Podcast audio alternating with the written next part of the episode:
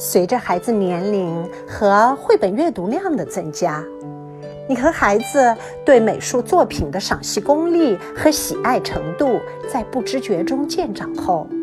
你可以试着鼓励孩子模仿绘本的绘画形式和风格，进行绘画的创作。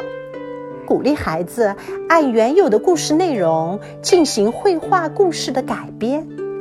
进而创作出属于孩子自己的绘本故事。绘本的图文相得益彰，说了图必说文。绘本原本就是提供孩子们阅读的，要引发孩子的阅读兴趣，必然要符合孩子的诵读习惯，言简意赅，情感饱满。语言优美，富韵律节奏。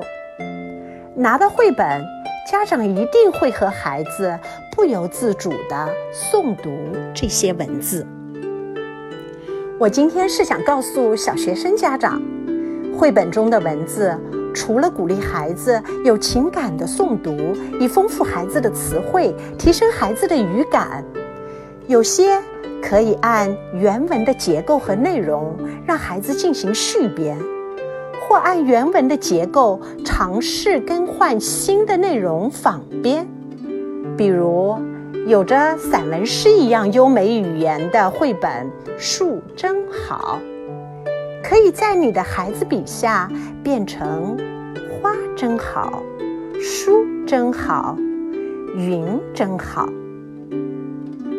有些可以借助图文的相互渲染，引发孩子情感的迁移和升华，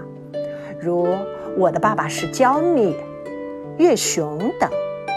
有感而发的文字创作，一定会让你的孩子慢慢觉得写作其实也没有那么难。